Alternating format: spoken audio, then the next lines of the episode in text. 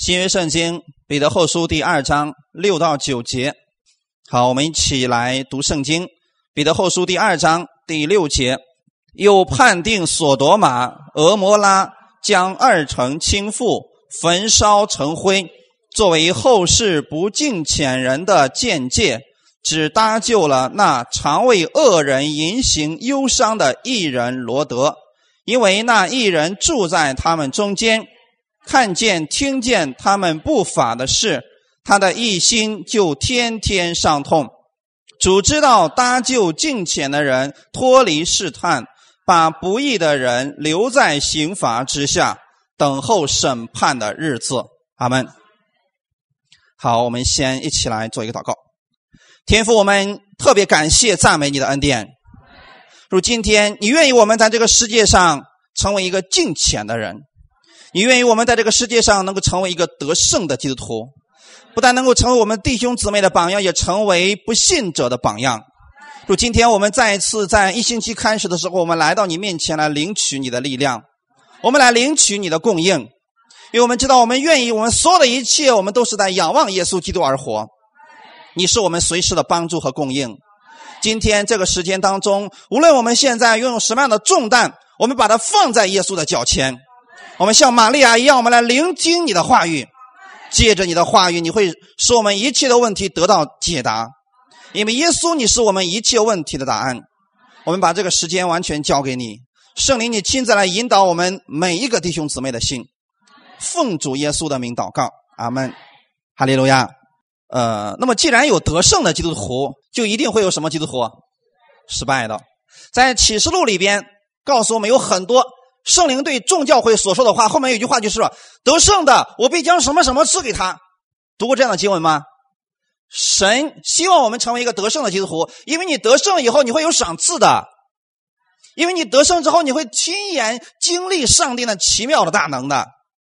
今天我们分享的有两个人，一个叫亚伯拉罕，另外一个叫罗德，这两个人都是信徒。阿门。这两个人都是。信徒都是异人的，但是这两个人的生活却完全不一样。一个是我们今天所有信主之人的榜样，亚伯拉罕是我们信心的榜样，对吗？那么圣经上为什么从来不写你们要效法罗德？有没有写过一次？为什么不效法他？效法罗德，我们全都要遭殃了。那可能你很富足，最后你变成一无所有，这就是罗德的下场吗？神让我们效法亚伯拉罕，亚伯拉罕是我们一个得胜的榜样。阿门。你看亚伯拉罕的一生很传奇一样的一生，他是一个得胜的基督徒。阿门。感谢神。那么罗德是不是异人呢？是不是异人？你们确定吗？当神去呼召亚伯拉罕的时候啊，他将罗德一块儿给带出来了。他的侄子罗德，但罗德的一生却是很失败的。今天我们常常听到一些人说：“哎呀，虽然我也信主，但我信的不好啊。”你们有听过这样的事情吗？什么叫做信的不好？那意味着说，他跟罗德是一样的。况且是人们当说我信的不好的时候，他还不确定自己到底是不是已经得救的人。但今天我们想，罗德是不是得救的人？是。那么今天我们再看一段经文，刚才我们所读的第六节说，又判定索多玛、俄摩拉将二城倾覆，焚烧成灰，作为后世不敬虔人的见解。什么是敬虔的人？那么这些不敬虔的人都被灭掉了。什么是敬虔的人呢？在今天我们很多人的观念当中，我们觉得说，哇，这个基督徒好虔诚呐！你看到说的是什么？说这个人在教会里边热心服侍，对人特别有爱心，然后呢，哪里有困难他都冲在前面，而且脾气非常好。我们是不是特别喜欢这样的人？一看到这样的人，我说：咦，你看人家信主的真好啊！这叫虔诚的基督徒啊！人家每天都祷告，每天都读圣经，每一次都去聚会。我们觉得哇，太棒了！这样的人就是敬虔的基督徒啊，虔诚的基督徒啊，对吗？在神的眼里边，是不是这个样子呢？那么罗德是不是一个敬虔的人，是不是？啊，我们觉得是的，请举下手我看看，你们有多少人觉得罗德是敬虔的基督徒？只有两位啊，恭喜这两位啊，你们回答正确了。因为在神的眼里边，你敬虔与否跟你的行为没有关系，只是你信与不信的区别。因为刚才说的是什么？说神第九节说，主知道搭救近前的人脱离试探，把不义的人留在刑罚之下。那么不义的人的相反之面是什么？是不是义人？那么后面就说了，主搭救那近前的人，你也可以理解为主搭救义人脱离试探，把不义的人留在刑罚之下。神有没有将罗德救出来？救出来了，对吗？那么在神的眼里边，他是一个敬虔的人啊。弟兄姊妹，是不是又观念又一次被更新了？我们觉得说，哇，行为好，做的够好，这个人是敬虔的，是虔诚的。但在神的眼里边，你信，你就是敬虔的人。哇，是不是不一样？罗德的行为好不好？真的没有什么可说的，一点都没有可夸之处。但神说了。我还是把他救出来。我没有说罗德呀，你这样的人也配称为艺人吗？你看看你的行为一点都不好啊！我直接灭他了，把他们权威给灭了得了。神也没有没有灭掉罗德，反而是将他从这索多玛城里边救了出来。阿门。因为神要搭救那敬虔的人脱离试探。阿门。罗德的故事你们记得吗？为什么神要救他呢？因为罗德进入了一个城叫索多玛城，这个城里的人极其的邪恶。当神告诉罗德的时候说：“你赶紧离开这个城吧，这个城马上就要被毁灭掉了。”罗德愿不愿意走？不愿意走啊！神派两个天使强行把罗德拉出来的，这就是神的拯救之法。神要救那敬虔的人脱离试探。我们进入试探的时候，有很多时候我们是不愿意走的。他是神把我们拉出来的，阿门！看到我们神的慈爱了吗？所以虽然罗德的行为并不好，但是神的眼里边，罗德就是一个敬虔的人，罗德就是一个艺人，这样的一个身份，谁也改变不了，阿门！但是索多玛和俄摩拉这两座城市被焚烧成灰之后，就成为了那不敬虔之人的。见解，那就是意思是这些被烧死的人是什么样的人？全都是恶人，全都是不信的人。阿门。这就是为什么我们要探讨今天得胜的基督徒和失败的基督徒的一个原因。索多玛的事情绝对不是一件历史事件，这个事情可以让我们成为一个学习的例子。我们所有相信耶稣基督的人，我们都不是。不敬虔的人，我们都是敬虔的人。阿门。在神的眼里边，你是敬虔的人。感谢主啊！你是虔诚的基督徒。阿门。不要给自己贴上一个错误的标签感谢主，我们必须要学习圣经当中这些教导。神毁灭索多玛、俄摩拉这两座城的时候，神搭救了一人罗德。在我们看来说，这个人能叫基督徒吗？但是在神看来，他就是一个基督徒。阿门。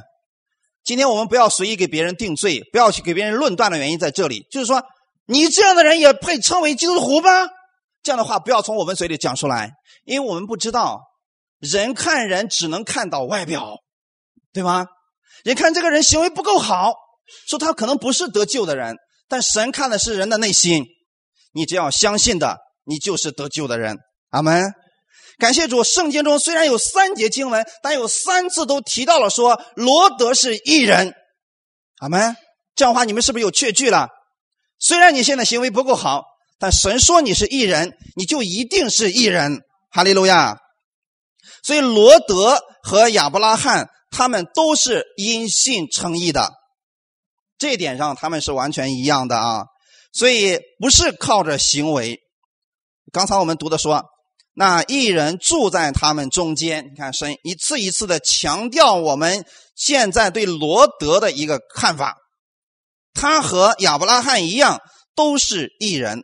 亚伯拉罕向神献上羔羊，神称他为义。那个羔羊预表的是我们的耶稣基督。他们相信这个羔羊能够担当他们所有的罪孽，而他们从羔羊那里接受的是这个羔羊那毫无瑕疵的纯洁。阿门。这是一个交换，感谢主啊！所以他们两个人都是因信称义的基督徒啊。很显然，罗德从亚伯拉罕那个地方学到了这件事情。阿门。所以弟兄姊妹，今天我们跟什么样人交朋友，这是非常重要的啊。如果我们身边常常是三缺一，那么久而久之你会怎么样？你生活圈的就是那个样子了。同样的，如果你天天跟这些有信心的人在一起，你也会拥有信心的。阿门。罗德从亚伯拉罕那学习的什么？学习到了亚伯拉罕的信心。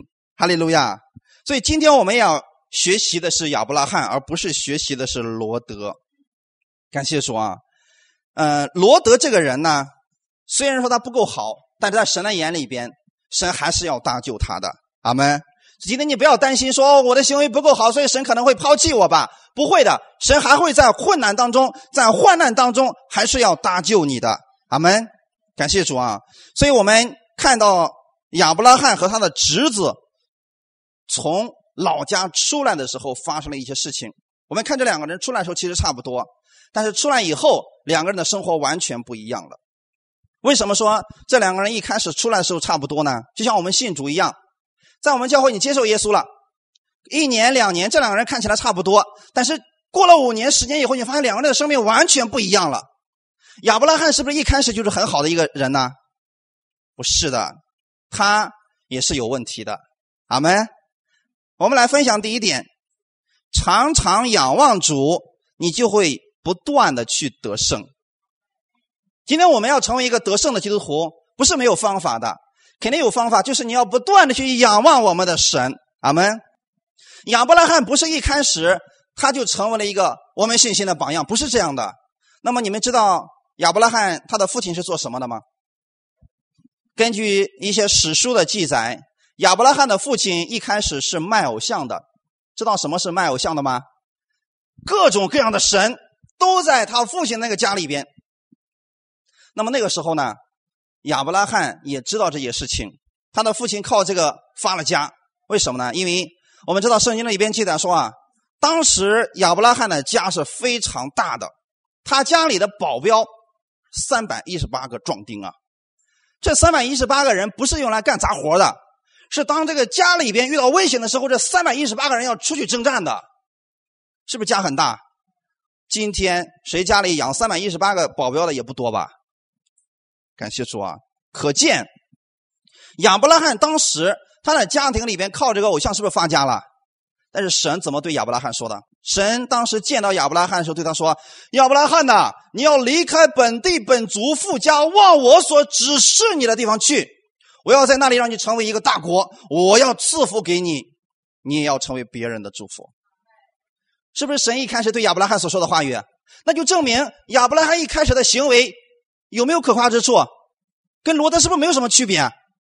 弟兄姊妹，不要在意你现在的这个行为还不够好。神看的不是你的行为，神看的是你是否相信他，相信他能够改变你。阿门。我们所有的人都不可能今天信主，明天变成一个圣人，不再犯罪，也不可能说今天信主，明天完全学会依靠神了，这是不可能的事情。我们都需要有一个。学习倚靠神的过程，阿门。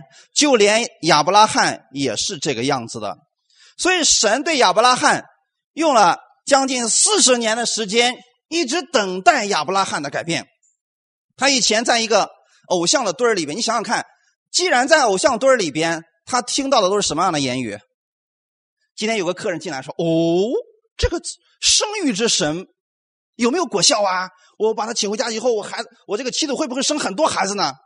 亚伯拉罕作为一个推销偶像，是不是要说一些话语啊？放心吧，弄回家以后，你家就能子子孙孙像猪一样的多。开个玩笑，哈，我的意思是，他每一天就跟这些东西打交道，是不是？就像罗德一样，他看见的、听见的都是不法的事情。那么亚伯拉罕在卖偶像的时候，他听见的、看见的全都是偶像的事情。你们今天跟那些卖偶像的在一块你你会发现他说的是不是也这样的话语？今天我又请了一个台湾的神进来了，这个神可厉害了，不单管中国，连台湾都管了。哇，你看是不是都是讨论这些事情吧？但是神对他说什么呢？你要离开这个地方。你看，让他离开的时候，是不是需要有信心呢？如果你没有信心，你又如何能离开呢？所以，今天我们如何成为一个得胜的基督徒？就是脱离过去那个失败的一个环境。怎么样脱离呢？你需要仰望神的，阿门。不仰望神，你是无法脱离过去的那些败坏的行为的。那么，今天我们想想看，脱离过去容易不容易？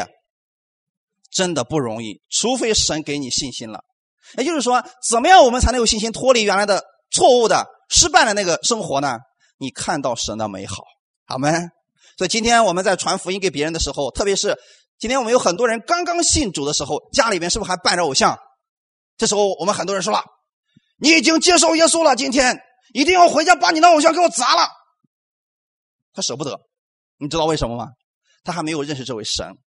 这种方式就是强制性的，最后他可能说：“我我不要信你那个主了，我这个我还不能扔。”其实他还没有力量来扔掉这个。你看神是如何引导亚伯拉罕的？神对亚伯拉罕说：“亚伯拉罕呐，你要离开本地本族富家，是不是让他离开那个偶像屋？”然后神给他一个美妙的图画，什么图画？你往我所指示你的地方去，我要让你在那里成为一个大国。阿门。上帝给亚伯拉罕说了一句话语，说：“你今天在这里的时候啊，你的生意做的再大，你只不过就是这么一点生意而已。但你若离开这个地方的话，我要让你成为一个巨大的国家。”阿门。看到我们神的力量了吗？然后神又对亚伯拉罕说什么呢？说我要赐福给你。阿门。你看见没有？以前的时候，亚伯兰靠的是谁？靠的是自己，他要努力的去卖偶像，他要听他父亲的话，要去跟很多人打交道，要处理这个偶像，要夸这个偶像的好处。但现在神对他说：“我要赐福给你，你也要成为别人的祝福。”看到上帝的大能了吗？今天我们告诉别人的是什么呢？就是说，你让他认识这个偶像的无用，还不如让他认识神的伟大。当他认识到神的伟大的时候，他自然就不要那个偶像了。所以亚伯拉罕相信了这个神，他离开了原来的那个地方，就开始往神所要指示他的那个地方去。那么，是不是亚伯拉罕那时候一信开始，他就马上变成一个完全的人呢？不是的。我给弟兄姊妹举两个例子啊。七十五岁的时候，亚伯拉罕出了哈兰。那个时候呢，亚伯拉罕身边有一个非常漂亮的妻子，名字叫撒拉啊，以前叫撒莱。叫萨拉，对不对？弟兄姊妹，我们在场的弟兄愿不愿意娶一个漂亮的妻子？愿意啊！看你们笑这个样子，知道你们愿意了啊。但是你知道亚伯拉罕的苦恼是什么吗？亚伯拉罕身边有一个非常漂亮的妻子，我不知道这个萨拉到底是怎么样保养的，七十多岁了还那么漂亮，被国王给看上了。而亚伯拉罕就知道自己的妻子一定会被国王看上。他们两个去埃及的时候啊，进到埃及。亚伯拉罕对他的对自己的妻子说了一句话：“说，咱俩到了埃及之后啊，你千万不要说你是我妻子，你要说你是我妹子。你知道为什么亚伯拉罕要这样说吗？在那个年代当中，这个年代不出现了啊，在那个年代当中，如果说有一帮王，他看上了你的妻子，他要把这个男的杀死，然后把这个妻子直接纳入这个妾室了，这就结束了。那那个时候就这样结束了，你知道吗？所以亚伯拉罕不想死，对吗？”他就说了：“你不要说你是我妻子，你要说是你是我妹子，是不是犯了一个说谎的罪？神不愿意我们说谎的。但是亚伯拉罕是不是已经信主了？是不是犯罪了？犯罪以后他还是不是艺人？还是。所以弟兄姊妹看见一个什么样的问题吗？神给了亚伯拉罕一个时间，让他逐渐成为信心之父。”就像你们一样，你们信了主之后，第二天绝对不可能变得不再犯罪，绝对不可能变成圣洁，绝对不可能变得哦，完全都改变了，脾气好，整个对人也好，各方面都好，不可能。你需要有一个过程的，亚伯拉罕也需要这样一个过程。所以，尽管我们会软弱，我们会被过犯所胜，但我们仍然还是一人。今天很多教会教导是什么？今天你说犯罪，你就变成罪人；你认罪以后，你就重新变成义人。如果不认罪，还是罪人；直到认完了罪，变成义人，反反复复，一会儿罪人，一会儿义人。这不是圣经的教导。圣经的教导对亚伯拉罕说的是：从亚伯拉罕信他的那一刻开始，神就称亚伯拉罕为义了，一直等到他成为了信心之父。这个过程当中，亚伯拉罕一个错误犯了两次呀。我们说一个初信徒，他可能不了解神的奇妙，他可能犯罪的，这是有有情可原。可是呢，七十五岁左右的时候，亚伯拉罕撒了这么一个谎。当他将近一百岁的时候，那时候呢，他去了另外一个地方，嗯，叫做基拉尔，见了基拉尔基拉尔王，名字叫亚比米勒。你看，这都已经过了二十年了，所以说明这个基督徒是不是应该成长了呀？我们今天很多人说：“哦，我都信了二十年了，是不是应该成长了呀？”可是你看亚伯拉罕进到这个基拉尔的时候，见基拉尔王的时候，这个时候亚伯拉罕又对他妻子说了一句话：“你千万不要说你是我的妻子，你要说你是我的妹子，不要因让我因为你死了呀。”我们要再次强调，是不是撒拉有什么秘诀啊？二十多年竟然保保的跟二十年前一样？你们不要小看那个王的眼光啊，他可是阅女人无数啊。他既然能看上萨拉，萨拉一定是漂亮的。阿门，弟兄姊妹，这里的秘诀是什么呢？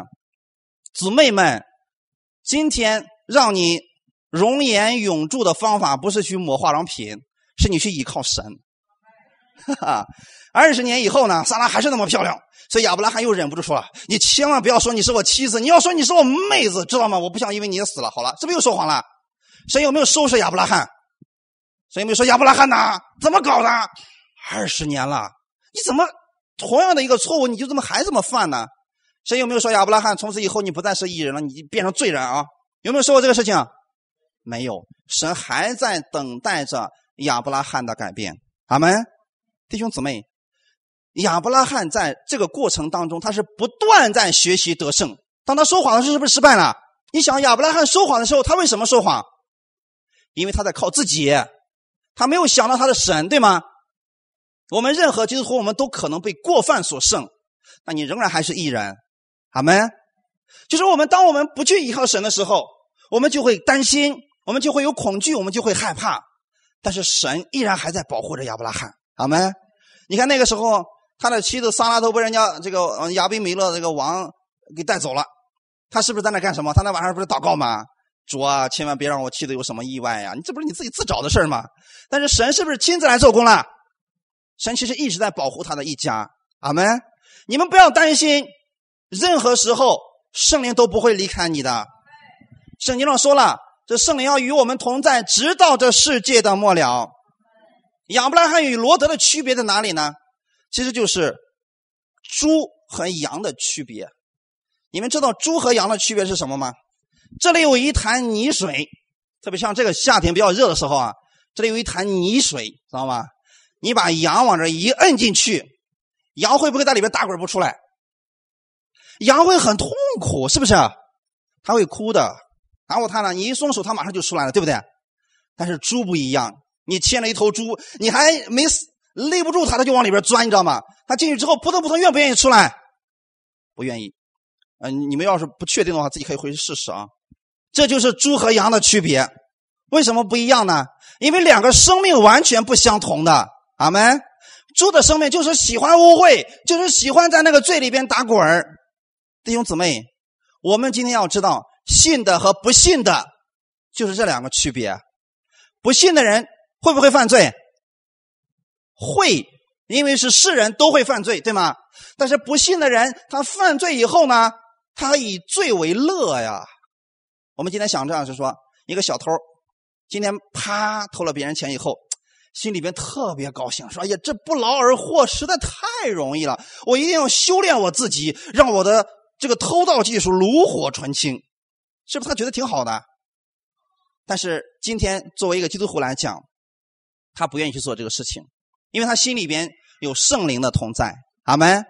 就说基督徒他犯罪以后，他心里边会不舒服的，就像羊一样，虽然他掉进了泥潭里边，但他会不舒服的。阿门。如果今天我们犯罪了，我们还觉得很舒服，那就危险了，啊，那就危险了，就就要怀疑一下我们是不是真的是一个得救的人。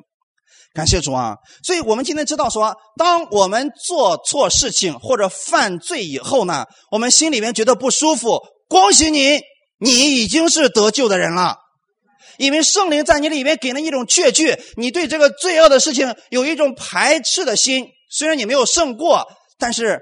已经让你看到这个果效了，罗德虽然也是一个得救的基督徒，但是罗德这个人呐，他不愿意离开罪恶。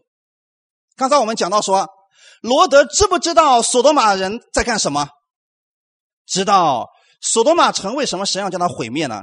你们可能读圣经的旧约圣经的时候，读到很多次的就是神无情的将很多城市里面的人全部消灭干净，一个都不留下来。而索多玛城正是属于其中的一个。我们觉得上帝为什么这么残忍呢？其实，在罗德在亚伯拉罕的那个年代当中啊，索多玛城已经是非常的邪恶了，里边的同性恋。里边的人的生活道德极其腐败啊！你们还记得，当两个天使进到索罗玛城的时候，那天晚上发生什么事情了？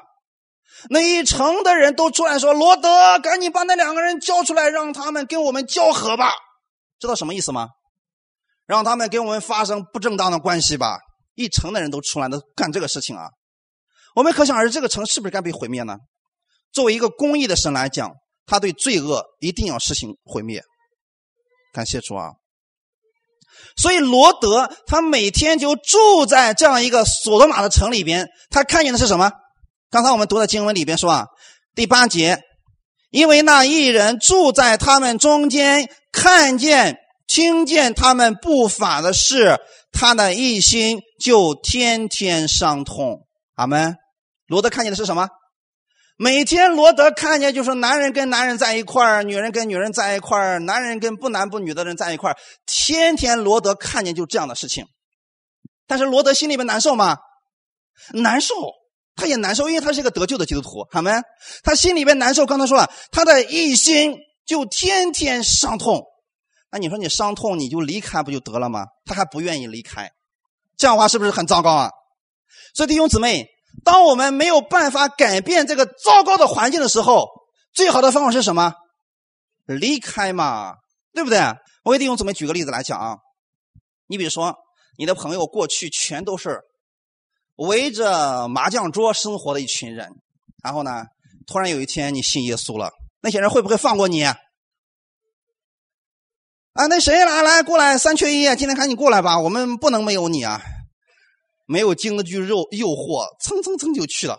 今天晚上我们就打一块钱，不用担心啊，我们不是赌博，就是小小的娱乐一下嘛啊，小赌怡情，大赌伤心。我们不是大赌，我们是小小赌嘛，所以小小赌怡情嘛。你看人们就会这样搞，给自己找找很多借口，对不对？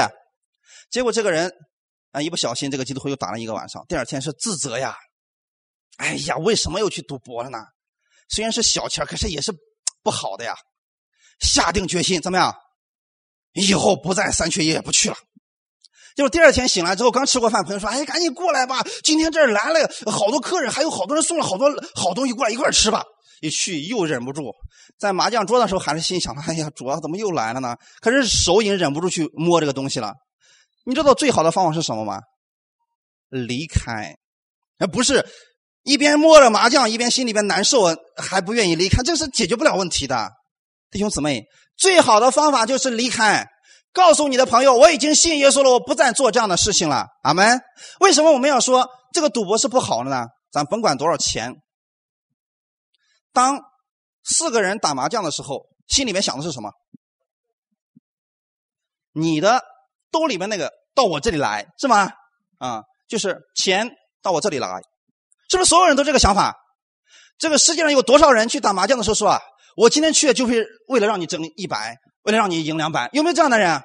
很少，不能说没有，有的话一定也是有极其的目的的，是不是？确实有，但是我们知道说，正常的情况下，人们在赌博的时候想的是什么？自己，对不对？他的中心一直是在自己啊。但是我们，如果你天天来寻求神的话，神让你看的不但是你自己，是谁？是耶稣。阿门。今天，当我们站在那个三缺一那个份上的时候，我们知道我们想的是别人的到我这里来。当你不断来寻求神、来仰望神的时候，神告诉你的是你要成为别人的祝福，是不是完全不一样了？过去的时候，我们靠我们自己，希望别人的成为我们自己的。但是现在呢，当你知道神是你的供应，知道神能赐福给你的时候，你就会成为别人的供应。就像过去的雅各一样。雅各一开始的生命是什么呢？不断抓抓抓，就是别人的全抓过来成为自己的。当他真正认识神的奇妙和大能以后呢，他成为了一个给别人祝福的人。他的名字叫以色列。阿门。弟兄姊妹，我们的生命需要改变，需要脱离过去那个旧的生命的话，要怎么办呢？要脱离那个坏习惯。你靠你自己完全不可能做到，因为我们的本性就是不断的让别人的成为我们自己的。当你认识神的时候，你知道神是你丰盛的供应的时候，你能成为别人的祝福了，因为你知道在我们神那里，他一切都有。阿门。你知道在我们神那里，他一无所缺。阿门。弟兄姊妹，我想让你们更清楚的明白这个事情的话，你们家里的水管，你早上起来。有没有每一天都担心你家的水管不出水？为什么不担心？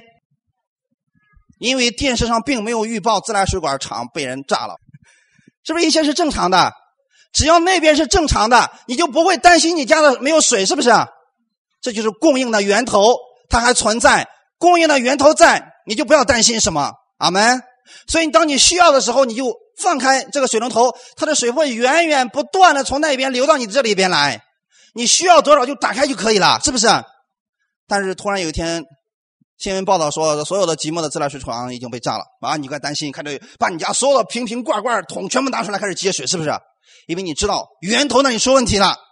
但是今天我们讲，我们的神是我们一切祝福的源头，神那里永远不会出事情，所以你不要担心。你所缺乏的部分，当你愿意给出去的时候，神会把更多的再赐给你，就像一个杯子一样。如果你现在这个杯子里边永远是满的水，神又如何把新的浇进来呢？除非你把这个水倒出去，倒给其他的人，神会把更新的赐给你。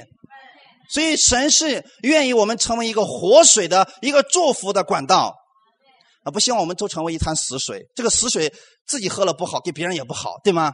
要成为一个活水，弟兄姊妹，亚伯拉罕是这样的人，所以你看亚伯拉罕的一生，其实他是一个不断去求告神、不断去祝福别人的这样的一个人。我们看啊，亚伯拉罕的情况是什么样子的呢？刚才我们讲到说，亚伯拉罕曾经也失败过，但亚伯拉罕没有持续的留在失败当中。他曾经说谎了，但他没有一生一直说谎。他从那个说谎当中脱离出来了。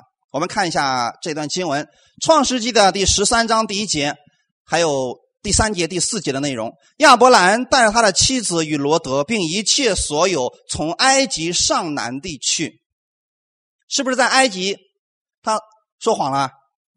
他上哪里去了？上南地。南地是神所要赐福给他的一个地方，对不对？你看，这里边用一个词是从埃及上南地去了，证明他之前走的是什么路？下坡路。阿门，弟兄姊妹，当我们离开神，靠自己去生活的时候，你走的一定是下坡路。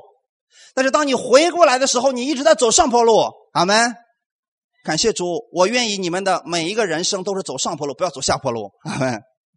然后你看第三节，他从南地渐渐往伯特利去，到了伯特利和爱的中间，就是他从前支搭帐篷的地方，也是他起先筑坛的地方。他又在那里求告耶和华的名。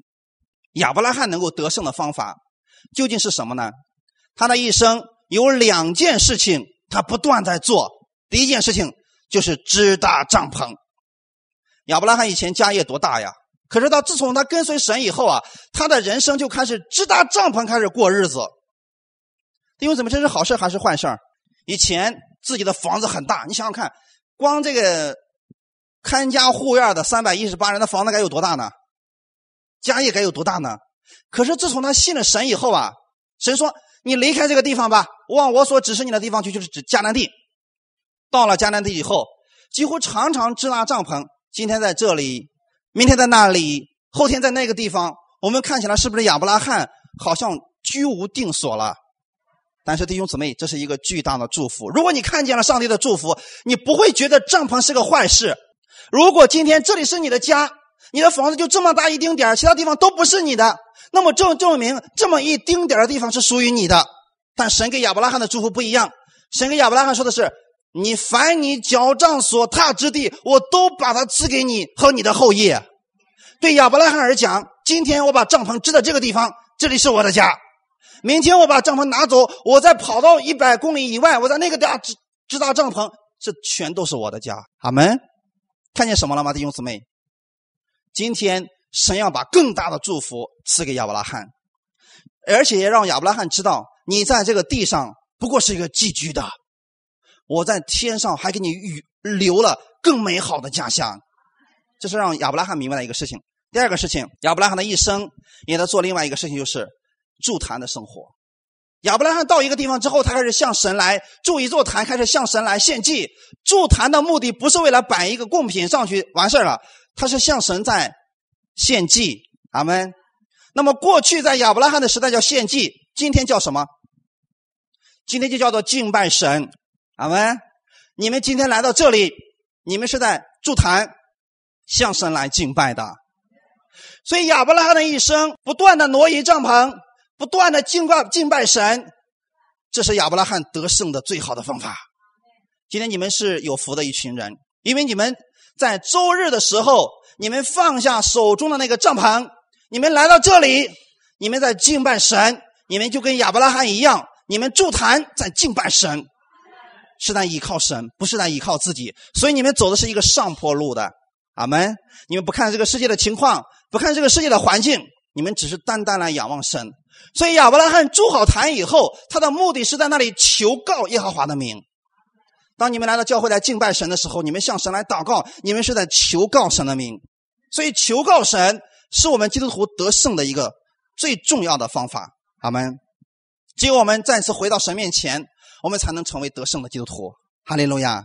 第二点，我们来分享：常常求告神，默想他的话语，就可得胜。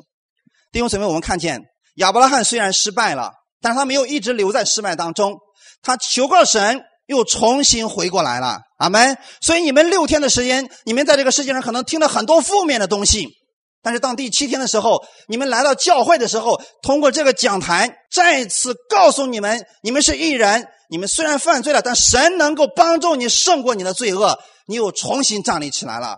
因为你通过敬拜，因为去求告神的名，他能够使你得胜。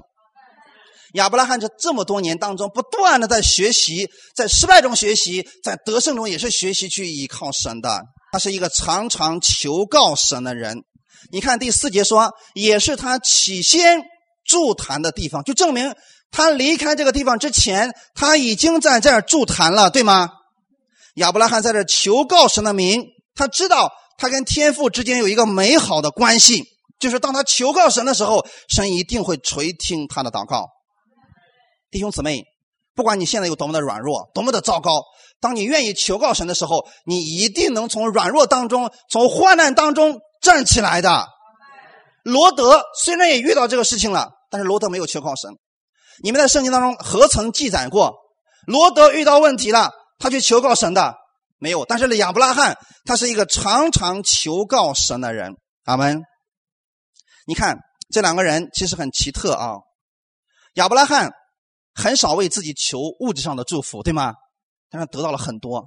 罗德一心关注的是他的物质，他心里充满了金钱的想法，但实际上到了最后的时候，他变得一无所有。弟兄姊妹，今天我们不是说基督徒一定要成为贫穷的才是属灵的。神愿意赐福给我们，但神不希望我们去追求金钱，神希望我们去追求耶稣基督。神会让你富足的，就像亚伯拉罕一样。阿门。亚伯拉罕的心里边是常常在求告神，神让他富足的。所以圣经当中告诉我们，亚伯拉罕和罗德同时都被神。祝福了，圣经上说亚伯拉罕的金银仆婢驴很多，是不是神赐福给他们的？好，那么罗德一开始的时候有没有很多钱呢？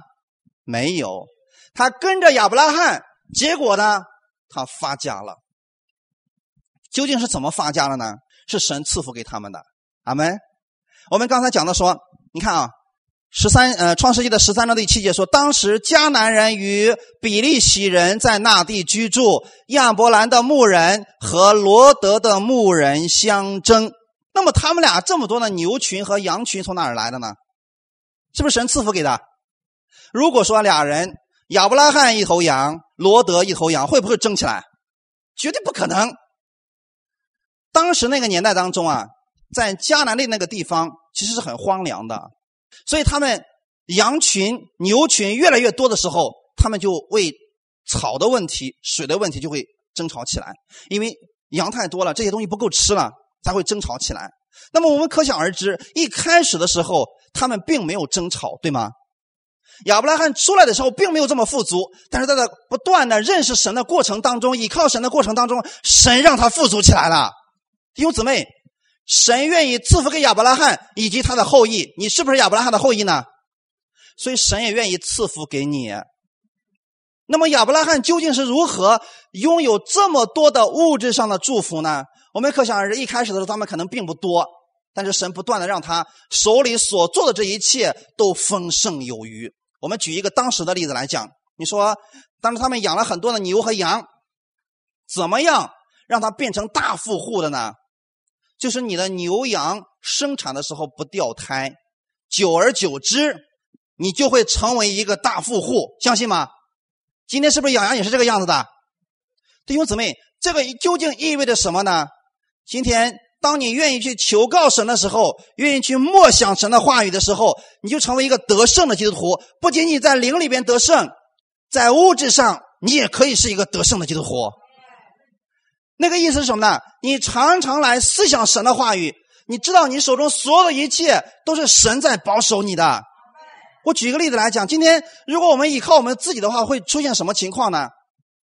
这个人一看，哦，母羊，好几只母羊，肚子都大起来了。他心想：哎呀，这次一生，我又要多几只羊崽子了，是不是好事情？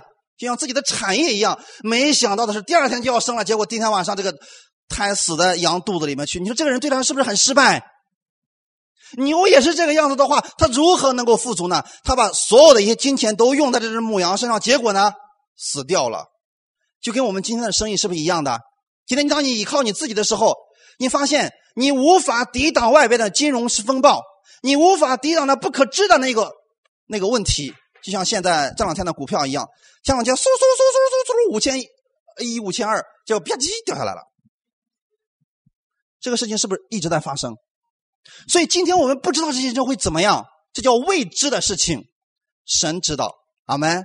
神能做的事情是什么呢？神对亚伯拉罕、罗德说：“你们愿意不断的献祭、敬拜我，以我为你的神，我就保守你这个牛羊不掉胎。是不是过几年之后他们就变成富足的了？这究竟意味着什么呢？今天你手所做的，你若愿意把它献在神的面前，让神来保守你手中所做的，神会让你手中所做的不掉胎。阿门。”感谢主啊！所以久而久之，他们两个的牛羊越来越多，两个人争起来了。好了，富足并不是坏事神怕的是我们因为富足之后啊，然后就开始争闹，开始嫉妒，开始纷争，这就糟糕了啊！当时不仅仅是他们两个在，是不是还有不信的人在那里？当时迦南人与比利洗人在那地居住，所以当他们两个牧人相争的时候啊，亚伯拉罕。他作为一个基督徒来讲，他不愿意在世人面前让别人笑话我们，所以对于我们来讲，弟兄姊妹，你们出去以后，对我们教会说的是什么样的言语，世人看的是你。如果你说这个教会真的很好，上帝的祝福在这里，一切有上帝的爱在这里，人们会被吸引过来的。如果我们出了教会的门，两个人就打起来了，别人就说：“你看看，这都是信耶稣的。”人家不说你，人家说这都是信耶稣的，就这个德性啊。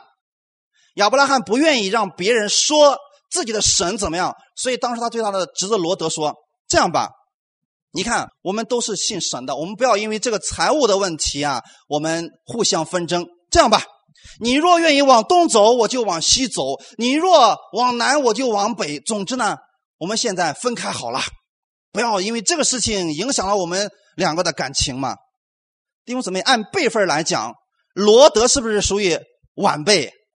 是不是年轻的一辈？他应该让着亚伯拉罕先来挑选吧？亚伯拉罕说：“罗德，你先来挑选吧。”你觉得罗德应该怎么讲？是不是应该谦让一下？但是他没有，创世纪的十三章第十节，罗德马上就开始选择。弟兄姊妹，你们知道第一个选择有什么优势吗？你想想，全地都在你面前，你要选择好的，那坏的一定是另一方的。第一个选择是有优势的啊。所以当时罗德看见，他举目看见约旦河的全平原，直到索尔，都是什么？滋润的。你知道滋润的意味着什么吗？牛羊。有水吃，有喝，有草吃，这是非常适合自己将来富足的。从眼睛来看，是不是这个样子的？那地在耶和华未灭索多玛、俄摩拉以先，如同耶和华的园子。耶和华的园子里面有两条河，你还记得吗？也像埃及的，埃及里有条尼罗河。总之，哎呀，罗德一看，哇，这个平原实在太漂亮了，这个地方太适合放牧了，所以他选择说：“嗯，我得去这个地方。”那么他既然选择了平原，亚伯拉罕只能去哪儿了？只能去山地了。阿门。弟兄姊妹，山地又如何来牧羊呢？你想想看，平原有水有草，那么山地有什么？以前我们讲过，说以色列这个地方啊，三分之二都是沙漠。你去山上，你去哪儿找草去找水去啊？很困难的事情。但是亚伯拉罕把这个选择权给了罗德。罗德选择的是用自己的方式，用自己那个属肉体的眼光来看这个事情，所以他选择投资全平原，他就去这个地方了。十一节，于是罗德选择约旦河的全平原往东迁移，他们就彼此分离了。是不是？这个罗德也一点都不谦让，真的，他觉得这个地方好，他就往这个地方去了。但是弟兄姊妹，我想在这儿告诉弟兄姊妹是什么呢？不要靠我们的眼见，你要凭着上帝的信心。因为靠眼见，我们觉得说这个事情挺好的，我做了以后一定能够赚钱，我做了以后一定对我有益处的，不一定。罗德一开始是不是梦想是好的？我一定能成为一个企业家，我一定将来能够打败这个索罗玛，我成为这个其中的一个领袖。结果呢，他逐渐的挪移帐篷，直到索多玛城，但是他不知道是什么。过不了多长时间，神要毁灭那个城市了，这就是人的打算。但是我们来再来看一看，神的打算是什么？说今天啊，我们要学习的是用神的眼光来看你现在的问题，用神的方法来处理你现在的问题。亚伯拉罕在属世的人面前，愿意成为神的见证，愿意成为神的美好的见证。阿门。你愿意成为神的美好的见证吗？如果你愿意的时候，就按照神的话语去生活吧。就说在你跟别人相处的时候，如果别人诬陷你了，让你吃亏了，不要总是叨叨出来，因为你知道神是知道你吃亏了的。阿门。神会再加给你的。圣经上说了，宁可吃亏，也不要去伸冤啊，因为伸冤的在我们的神。当你给别人的时候，神会再给你的。这一定记得，这是我们主里边的一个法则。上帝的意思是什么呢？我要赐福给你，你要成为别人的祝福，阿门。如果我们愿意去帮助别人，比如说今天我们弟兄姊妹来讲，你看到你身边的人需要帮助了，你去帮助他，神会再给你的。如果你看到你的邻舍，看到你的朋友身边的你的认识的人需要帮助，你去帮助他吧，不要求回报的帮助，神会给你的。这就是亚伯拉罕的方法。亚伯拉罕把这个主动权让给罗德，让罗德去选吧，他只能依靠神了，因为靠自己没有办法生活了，是不是？他只能选择依靠神，但是我们看神给亚伯拉罕究竟得了一个什么样的一个祝福呢？亚伯拉罕希望成为不信者，甚至成为他侄子的一个美好的见证。阿门。所以今天我们在讲恩典福音的情况下。我们讲恩典福音，不是说今天我已经因信得得救了，我已经称义了，我无所谓了，我怎么在我们单位生活我都无所谓。呃，这个我骂别人也没关系，反正我能上天国了，我无所谓啊，我怎么活都行啊，我爱怎么活就怎么活。你要成为那世人美好的见证。当你成为见证的时候啊，你会得到神巨大的赏赐的。所以亚伯拉罕他的行为在罗德面前是好的，是不是吃亏了？但是神记得他的这个事情，当时。神对亚伯拉罕说了这样的一个话语，我们一起来读一下《创世纪》的十三章十四到十七节。罗德离别亚伯兰以后，耶和华对亚伯兰说：“从你所在的地方，你举目向东西南北观看，凡你所看见的一切地，我都赐给你和你的后裔。直到永远。我要使你和你的后裔如同地上的尘沙那样多。人若能数算地上的尘沙，才能数算你的后裔。你起来，纵横走遍这地，因为我必把这地赐给你。阿门。你们看见了什么？上帝给亚伯拉罕的祝福大到什么程度？当时亚伯拉罕和罗德，亚伯拉罕对罗德说：“你选吧，你往东我就往西，你往南我就往北，总之咱俩不能在一块儿。”罗德选了一个最好的，把一个非常差劲的山地给了亚伯拉罕。这个时候，亚伯拉罕他就只能祷告神了，对不对？说主啊，我以后怎么样生活？求你帮助我。所以弟兄姊妹，你要成为一个得胜的基督徒，我愿意你们每一天的生活当中求告这位神，默想他的话语。阿门。我们想，今天我们如何来默想的呢？当这个糟糕的环境临到你的时候，不要气馁，你要说：耶和华是我的牧者，我必不致缺乏。当你这样想的时候，神会给你开出路的。所以你看，当他们俩离开以后，是不是罗德已经走了？罗德已经走了，亚伯拉罕在山地生活怎么办呢？他需要水，他需要草吃啊！这羊群要生活怎么办呢？神马上给亚伯拉罕有一个安慰：从你所在的地方，你举目向哪里观看？弟兄姊妹，东西南北意味着什么？全地都是你的，是不是这个意思？全地都是你的。当亚伯拉罕说：“罗德呀，你不是愿意往东方去吧？你就去吧。”神说：“我把东西南北都赐给你。”当你说：“哦，我看到我们这个呃有一个姊妹，她现在经济上挺缺乏的，我拿了我家里的五百块钱送给他，帮助他现在这个情况。”神会给你更多的，不仅要给你物质，要给你更多家庭里面所需要的。这就是东西南北，是神掌管着所有的一切。阿门。你给出了一个东，神把东西南北都给你。包不包括原来那个罗德所在的地方？也包括。看到我们神的祝福了吗？所以这就是一个得胜的基督徒。你首先得知道，神有这个能力赐给你。你虽然给出是一小部分，神能把更多的给你的。就说我也要使你的后裔如同地上的尘沙那样多。神不仅仅给他物质上的祝福，还给了他一个后后裔啊！后裔是什么？是不是属灵的后代？自己的孩子对吗？亚伯拉罕现在最需要的是孩子呀，所以神知道你最需要的是什么。阿门。我们可能觉得我们最需要的是钱，但不一定是钱能解决所有问题的。神知道你最需要的是什么，他会把健康、把祝福、把喜乐全都赐给你。所以神要把东西南北都给你。啊，感谢主啊！所以神说：“你举目向东西南北观看吧。”然后后面还有一句话说：“你起来，让亚伯拉罕起来，对不对？纵横走遍这地。”因为我必把这地赐给你，弟兄姊妹，知道这个祝福有多大吗？神对亚伯拉罕说：“现在起来吧，不要在这坐着了。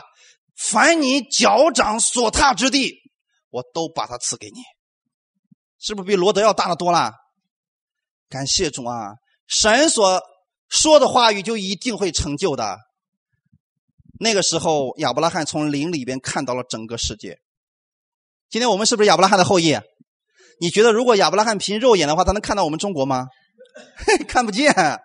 但是呢，亚伯拉罕心里，神对他说：“亚伯拉罕呢，你现在就想吧，只要你能想到的地方，你脚掌所踏之地，我都把它赐给你啊。”神没有说做梦不算，神也说了啊，只要你能想到的地方，我都把它赐给你。谁能想象得到？今天亚伯拉罕的后裔遍满全球了，这就是东西南北，这是上帝给他的。所以，弟兄姊妹，不要在意你现在的一丁点的损失，神将来要赐给你更多的。圣经上不是说了吗？你若为主的缘故，你损失了跟父母在一起的时间，你可能损失了其他的一些时间，损失一点财富，神在将来的天国里边要给你丰盛更多的祝福，要得百倍的。哇，那个时候你说主啊，我只付出了这么一丁点，你给我这么多呀？神说：“因为得胜的，我被那把他的生命的果实给他，我被把他丰盛的赏赐给他。你可以成为一个得胜的基督徒，每一天的生生活当中去依靠这位神，默想他的话语。阿门。所以那个时候你就不再计较你损失了什么，因为你知道神会把更多的、更好的赐给你。阿门。但罗德他看的是什么？他靠的是自己的眼见，他选择，他觉得这个平原很好啊。弟兄姊妹，我们看一个什么事情？他一开始跟亚伯拉罕在一起的时候，他越来越富足。阿门。当他跟亚伯拉罕分开之后呢？其实从他跟亚伯拉罕分开以后，他不再去依靠神了，不再去求告神了。那个时候，他走进了索多玛城，直到上帝把这个城灭掉的时候，神将他拯救出来。那个时候，他一无所有了。所以，在这个世界上，很多人可能问说：“任教师，为什么同样都是信主，他的生活为什么那么好？我为什么每天都是唉声叹气？同样都是因为主，为什么神不眷顾我？”所以，我想问的是：你愿意把你自己交给神吗？阿门！你要是每一天愿意说主啊，我把我的一切交在你手里面，你来掌管我的生命，神一定会保守你所有的一切，东西南北都在神的手里边。感谢主啊！我们愿意成为像一个亚伯拉罕一样蒙受祝福的人，你也要学习像亚伯拉罕一样，成为一个乐意接待别人，成为一个乐意帮助别人，为了主做的美好见证的一个人，先有这样的心智。阿门。亚伯拉罕有什么样的特点呢？最后我们讲完这个，我们就结束。亚伯拉罕的一生，除了他常常支搭帐篷、常常敬拜神之外，他还有一个特点，就是乐意去接待远人呐。他虽然住在迦南地，住在山地，但是呢，每当有客人从他家门口过的时候，亚伯拉罕就会跑过去说：“哎，尊敬的客人，来我们家里边吃点东西，歇歇脚再走吧。”圣经上说，他不知不觉就接待了天使啊。要照世人来说，这个信主的真是一个傻子呀！什么人都往自己家里领，还让人家白吃白喝的，这不穷死啊？亚伯拉罕没有穷死，反而神让他越来越多。阿门。这告诉我们什么呢？当我们以神为中心来生活的时候，我们在讲生活，你会成为一个得胜的基督徒。因为亚伯拉罕知道，我给出去了，我是坐在神的面前，神会加倍赐福给我的。所以亚伯拉罕他属灵上、物质上。他眼睛看不见的，能看得见的，都得到了巨大的赏赐。我愿意你们也成为这样一个基督徒，不凭肉眼行事，唯凭信心来行事。好，一起来祷告。天父，我们特别感谢赞美你的恩典。主，今天我们愿意成为一个得胜的基督徒，像亚伯拉罕一样，成为你的美好的见证。我们知道，我们现在都因信被称义了。可是我们的生活还没有完全，我们的行为还不够完全，所以我们的生活当中，我们愿意每一天学习来认识你，学习来依靠你，学习来求告你。我们不愿意做一个像罗德一样的基督徒，因为他靠的仍然是自己。我愿意成为一个凡事来依靠你的基督徒，按照你的话语去生活。可能短期之后我看不到我的果效，但我相信神你的话语，你是愿意翻转我的生命的。你愿意我成为你那美好的见证？我愿意像亚伯拉罕一样，不凭肉眼行事，唯独凭着信心来行事。因为圣经让你对我的祝福是充充满满的，我也相信你正在改变我的生活。所以我的身体在你的手里边，我手中所做的也在你的手里边。